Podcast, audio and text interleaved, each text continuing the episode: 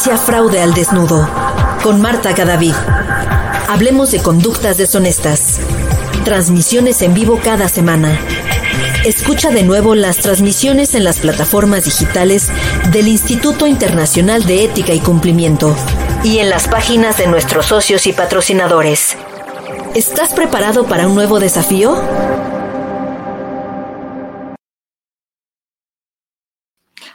Muy buenas noches a todos. Espero que se encuentren muy bien. Eh, les habla desde la ciudad de Chicago. Soy Marta Cadavid para las personas que se conectan por primera vez a nuestras cápsulas de fraude al desnudo, donde hablamos de fraude, corrupción, abuso y otros actos deshonestos que destruyen el valor de las organizaciones. Eh, gracias a Auditool y al eh, Instituto Internacional de Ética y Cumplimiento por patrocinar este espacio. Bueno, eh, hoy voy a hablarle de dos temas que a mí me parece muy importante traer a la mesa. Muchas veces eh, se nos olvidan ciertas cosas a la hora de eh, aplicar a los cargos, a los trabajos y sobre todo a estos temas cuando ya son de carácter internacional. lo traigo a colación porque las dos últimas semanas hemos estado hablando con diferentes eh, clientes o contrapartes que por coincidencia nos trajeron las preguntas y eh, pues por diversos casos que tienen. Entonces, el primero es el conocimiento de la auditoría forense por parte de los auditores. Eh, bien sabemos que la auditoría forense es, es un es un área muy distinta a la auditoría tradicional. Llamémosla así como para que vamos, eh, digamos, separando las cosas. La auditoría tradicional y la auditoría forense se diferencian en muchísimas cosas, en el enfoque, en los objetivos, en la, en la forma de, de, recolectar las pruebas en una parte en otros el elemento material probatorio, en fin, son muchas las diferencias. Pero eh, hay que tener muy claro que cuando en muchas ocasiones eh, nosotros aplicamos a cargos, a puestos donde nos hablan de auditor forense, nosotros tenemos que tener muy claro qué hace el auditor forense y cuáles son esos principios de la auditoría forense. El mero hecho de que digan que es auditor no significa que todo lo que tenemos en auditoría pues eh, es, nos va a servir 100%. Resulta que la auditoría forense como está más basada es ya en la materialización del riesgo y como está basada o enfocada es a la recolección del elemento material probatorio que después se vuelve evidencia física y ya si el caso se va para un juez, ya el juez determina la prueba. Tiene unos, mm, digamos que unos factores mucho más complejos que están determinados por ley que están determinados incluso por la parte criminalística de cada país. Entonces aquí eh, ya, ya es otro campo de acción que nosotros como auditores, como personas que trabajamos en riesgos o como investigadores de fraude, nosotros si queremos aplicar a esos trabajos, pues debemos tener conocimiento de ello. Eh, ¿Por qué quiero ser enfática en esto? Porque cuando un auditor, eh, o sea, cuando se hace una auditoría forense, no hay vuelta atrás. Eh, la auditoría forense tiene por objetivo, eh, pues, levantar esos, esos elementos materiales probatorios con un enfoque siempre legal y jurídico. Cuando se determina una auditoría forense, cuando se dice que se va a hacer una auditoría forense, siempre hay que tener un enfoque de que se va a llegar a un caso, que se va a llegar a un, a un juzgado, que se va a poner una denuncia. Por eso, esa es una de las grandes diferencias. Cuando hablamos de una auditoría forense, siempre debemos tener aquí en la mente de que ese caso muy posiblemente va a terminar en las manos de un juez. Entonces, tiene que tener toda la rigurosidad y todos esos factores que son supremamente importantes del lado del Código Penal de cada país, de la Fiscalía, de, de, la cadena de custodia, de cómo se levantan esos elementos materiales probatorios, del consentimiento, de todas esas situaciones que son muy particulares de cada país. Entonces, miren, esa es una de las grandes diferencias con la auditoría interna tradicional. Entonces, cuando nosotros vamos a aplicar a ciertos empleos eh, donde nos dicen que están solicitando eh, auditores forenses, nosotros debemos tener muy claro que cuál es la particularidad de esos países. Primero, tener, tener eh, el enfoque de qué es una auditoría forense y cuáles son mis habilidades como auditor forense. Si soy un auditor forense que ya llevo muchos años de experiencia, que ya manejo casos solo o sola, eh, que tengo un equipo de trabajo, o soy un auditor forense que es junior, que puede darle soporte a un auditor forense líder. Eh, partiendo de ahí, hay que entender muy bien qué pasa en cada país, en cada jurisdicción. Eh, la auditoría forense como tal se puede entender universal con respecto a la cadena de custodia, a los principios de la cadena de custodia, al levantamiento del elemento material probatorio, pero cada país tiene unas particularidades. Y es allí donde nosotros debemos sentarnos y leer y estudiar muy bien cuando nosotros aplicamos a trabajos por fuera de nuestra jurisdicción. Eh, y lo digo porque hoy en día con la hiperconectividad que tenemos y la flexibilidad que tenemos de trabajar desde casa, trabajar desde distintos países, hoy con la capacidad que tenemos de tener, por ejemplo, visas como nómadas digitales. todo esto nos ayuda a expandir nuestra red de negocios, pero también conlleva o trae unos riesgos que nosotros debemos ser conscientes de ellos. Y esos riesgos, por ejemplo, en el caso de los auditores forenses, están en el conocimiento particular de esas jurisdicciones a nivel jurídico, a nivel legal. Obviamente que cuando trabajamos como auditores forenses, nosotros eh, no vamos a estar solos, vamos a estar acompañados con un equipo legal. Esa es otra de las eh, diferencias importantes, es que el auditor forense nunca va a estar solito como individuo haciendo la tarea ahí como una hormiguita. El auditor forense tiene un equipo que siempre lo está acompañando, le está ayudando en los procesos y obviamente cuando se determina una auditoría forense es porque también hay un equipo legal de base que está esperando unos resultados porque pues con eso ya deciden irse para las autoridades, sea poner una denuncia o a responder un caso. Entonces hay que estar de la mano con un equipo legal que le, nos ayude a entender que cómo son esas particularidades de cada país. Y sobre todo cuando hablamos de casos forenses relacionados eh, con empleados, por ejemplo, donde también la parte laboral es supremamente importante, que no se puede dejar de lado, porque ese es el otro rollo, que no, si estamos hablando de empleados, no es lo mismo la normativa, por ejemplo, en Chile, en Argentina, en Colombia o incluso acá en Estados Unidos. Eh, cada país eh, tiene esas particularidades laborales que difieren montones. Eh, para, por ejemplo, hacer el decomiso de un computador en Chile, en muchas ocasiones se necesita una orden judicial. Entonces, miren que es muy delicado, pero en Estados Unidos las cosas funcionan de otra manera. Acá no se necesita. Entonces, o tiene que, o depende mucho el caso, pero en general las empresas tienen ese derecho a retirar el equipo que le pertenece a la misma empresa sin y revisar la información sin tener una orden judicial. En otros países no funciona de esta manera.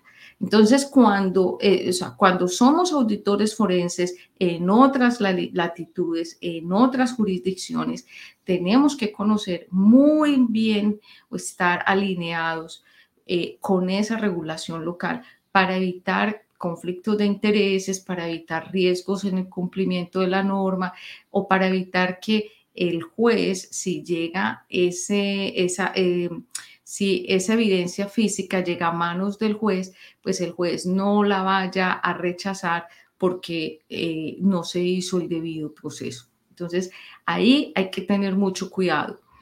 Eh, esta duda llega precisamente porque hay que atender varios casos en distintas latitudes y se pretende formar un equipo de auditores forenses que sean capaces de ir a varios países, que sean capaces de estar en Perú, en Costa Rica, en México, que sean capaces de entender qué está sucediendo en cada país. Y muchas veces hay que poner sobre la mesa qué será mejor, tener un equipo de cinco o siete forenses que pues conozcan distintas, distintos países y la regulación y correr ese riesgo de creer que todo, toda esa regulación la conocen. ¿O será que es mejor tener un tercero en cada país que cuando se necesite una auditoría forense, ese tercero pues pueda, eh, que conoce el país, conoce la regulación, tiene la experiencia, ese tercero pueda hacer todo el proceso de la auditoría forense en situ en el país que le corresponda. Entonces, miren que estas, estas situaciones son muy particulares y estas situaciones se definen en COSO, en la administración del riesgo de fraude, en el capítulo número, perdón, en el objetivo número 4, que son el objetivo de las investigaciones y acciones correctivas, y es cómo determinar el equipo forense.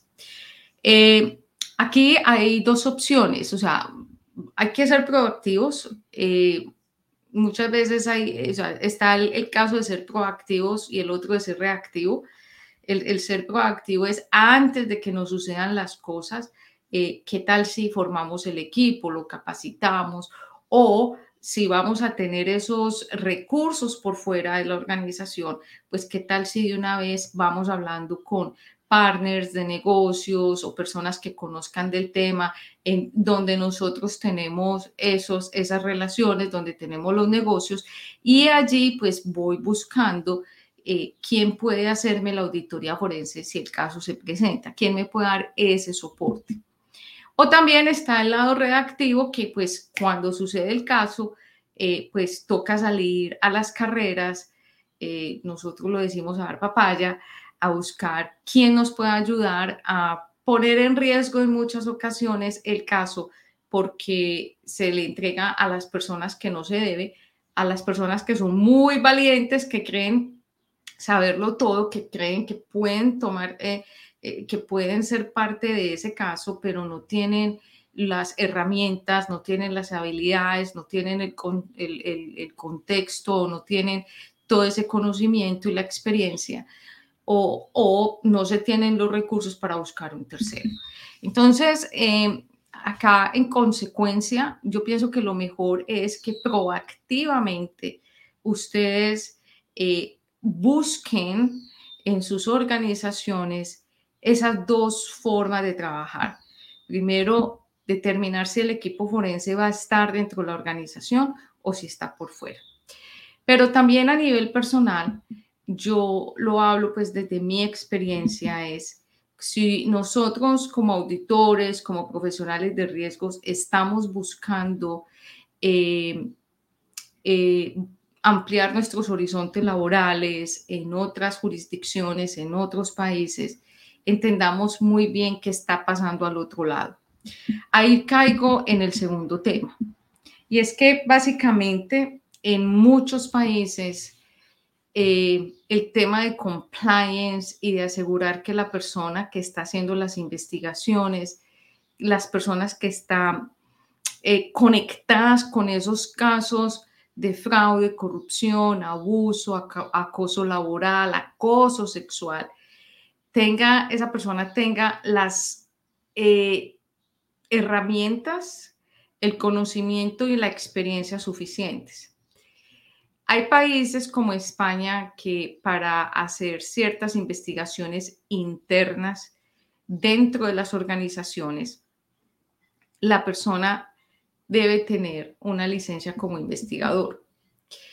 Eh, es un caso donde se ha venido debatiendo muchísimo porque no basta con ser, por ejemplo, Certified Examiner o, no, o, una persona que conozca mucho o tenga licencias o certificaciones en el campo laboral, sino que parece ser que de acuerdo a unas regulaciones en el campo de las eh, corporaciones, investigaciones internas, la persona debe tener una licencia de investigador, sobre todo cuando se están haciendo trabajos de investigación a pie. Entonces, esto también conlleva a que cuando nosotros eh, decidamos abrir las fronteras, nosotros decidamos eh, buscar alternativas laborales en otras jurisdicciones, debemos tener claro es quién, por ejemplo, en el, caso nuestro, investigadores de fraude, de auditores, eh, entender muy bien quién puede investigar, quién puede ser el líder de una investigación. ¿Será que con lo que yo tengo, las licencias que yo tengo, las certificaciones que yo tengo, es suficiente? ¿O será que es que no necesito certificaciones? O sea, con la experiencia que tengo es suficiente. ¿O será que es que lo que tengo ni siquiera me sirve y tengo que empezar de cero para poder llegar a una posición importante, a un cargo importante dentro de ese país en una organización? Lo digo porque también esta conversación salió eh, con unos posts que una persona desde España ha venido colocando en LinkedIn contando acerca de cómo a nivel de cumplimiento los investigadores, cuando se hacen investigaciones de a pie y a pie y ciertos procesos en las investigaciones internas de las organizaciones, ese investigador tiene que tener una licencia especial. Entonces, eh, ahí, ahí se abre todo un abanico de posibilidades para mucha gente, pero también se restringen esas posibilidades para las personas que aún, como nosotros teniendo la experiencia, las certificaciones, el conocimiento, no lo podemos hacer. Y de hecho, eso son cosas que se deben conocer en una investigación. Uno de, las, eh, de los primeros pasos que se hace cuando se va a investigar un caso de fraude, de corrupción, en una organización es la debida diligencia del que va a investigar o del grupo de investigadores o del grupo de auditores forenses, porque de acuerdo a lo que esté en la ley de ese país, mm, pues esos investigadores o ese grupo de auditores forenses tienen que cumplir con eso. Es decir, por más que yo necesite los investigadores forenses o los, perdón, los auditores forenses y lleguen a mí porque lo estoy súper necesitada, eso no significa que yo los dejo entrar y, les digo, entren y hagan todo lo que tengan que hacer. No, hay que hacer debida diligencia, porque si algo ocurre con esos, eh, le falta a esos auditores, no tienen el, el enfoque que es, no tienen las licencias, no tienen los equipos. Es decir, algo falta, se cae toda la investigación. Y puede que tengamos nosotros toda la razón, que tengamos todos eh, los motivos para hacer esa investigación, que todo esté a nuestro favor. Pero un pequeño error, un pequeño error de un auditor forense o de un investigador que no tenga las licencias, que se nos haya olvidado hacerle esa debida diligencia, se cae, tumba todo el proceso tumba todo lo que nosotros necesitamos llevarle al juez.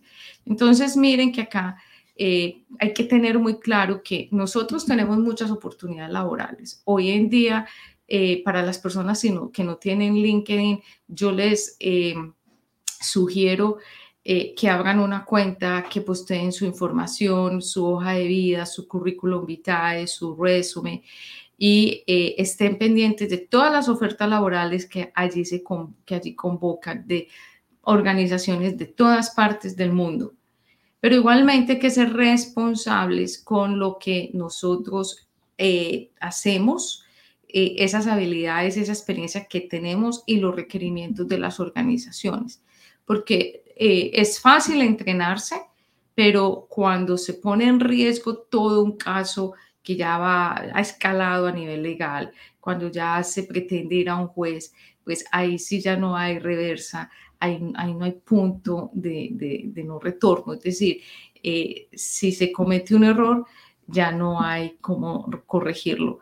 Eh, muchas veces, eh, y ese error puede costar todo el caso, o ese error puede ser algo que no es importante, que no es material para la investigación, pero sí puede ser un motivo para que la contraparte se meta por ahí y pues eh, desmerite la forma en que ese elemento material probatorio o esa evidencia física fue levantada o las condiciones del equipo de auditoría.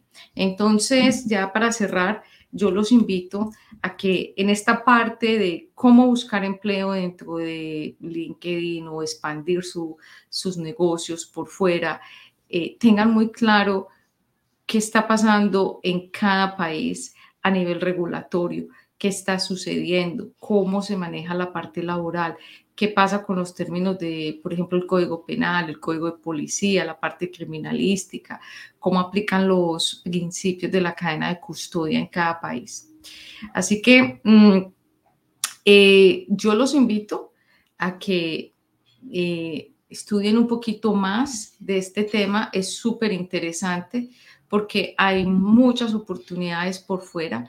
Incluso hay compañías que están, que, que mm, pagan porque las, los expertos se vayan a esas compañías, eh, se muden a esos países o eh, eh, puedan estar viajando de un lugar a otro. pero hay que tener cuidado y pues hay que educarse, hay que tener mucha disciplina para entender, para adquirir todo ese conocimiento.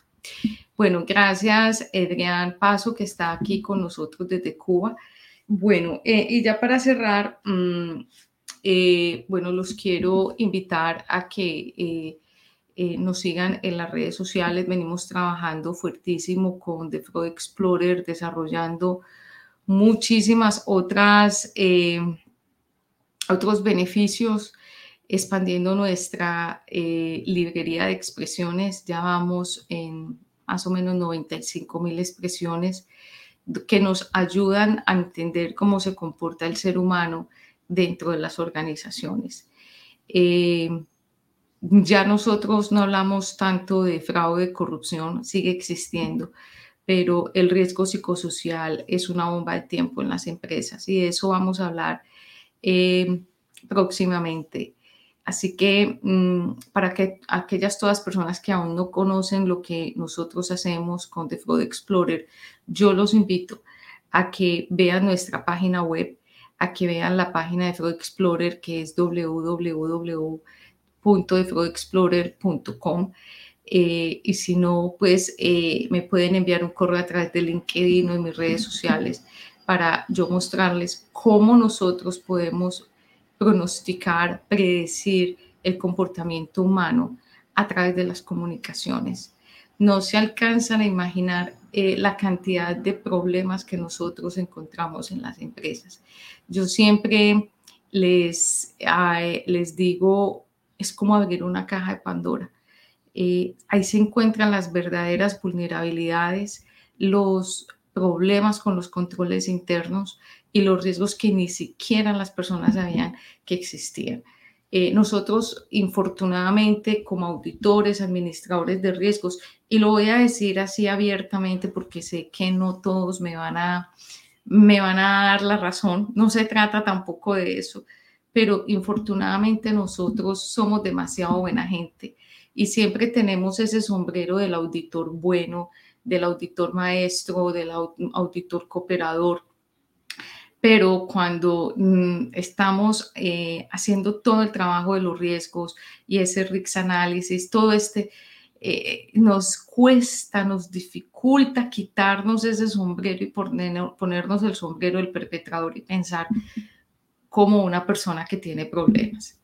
Y eso hace que hayan unos gaps, unos vacíos muy grandes en, en el análisis de los riesgos de las organizaciones.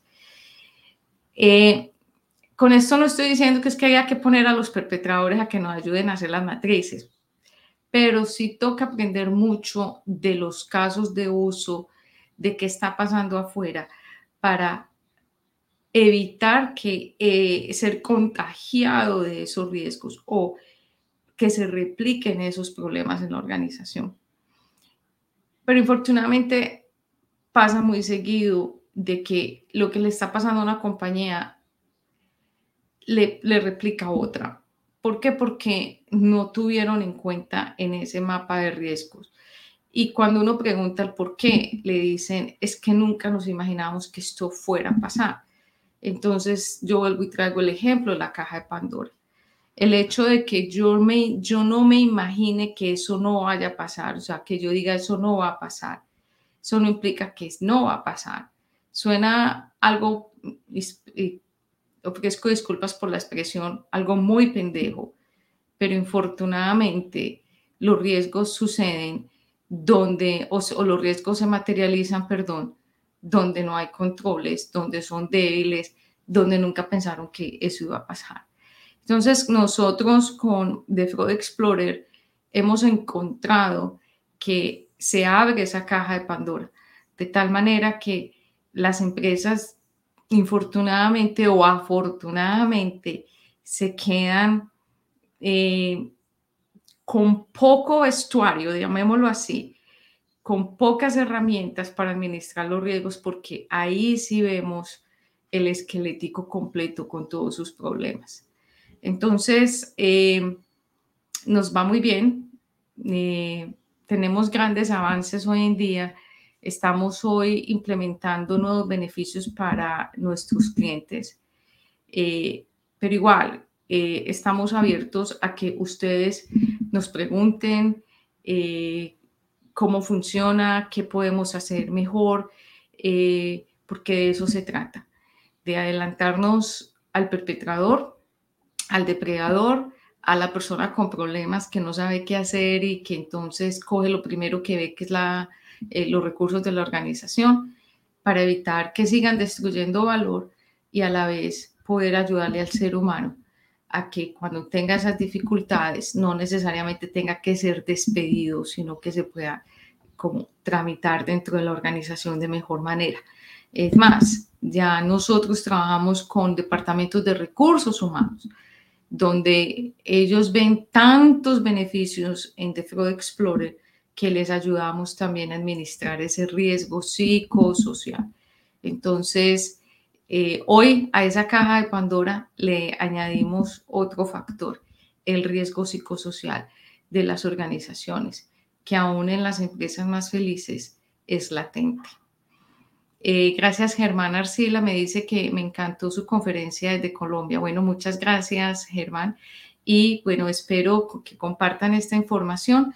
Eh, vamos a tener invitados súper importantes dentro de poco, ya están agendados. Eh, vamos a tener profesionales de película, tal cual, súper increíbles, donde nos van a contar todas o parte de su experiencia de cómo han llegado, pero también lo importante que hacen en las organizaciones o incluso a nivel eh, social. Eh, nos vemos el próximo lunes. Eh, muchas gracias por acompañarnos y recuerden compartir la información porque alguien la está esperando. Hasta pronto, chao.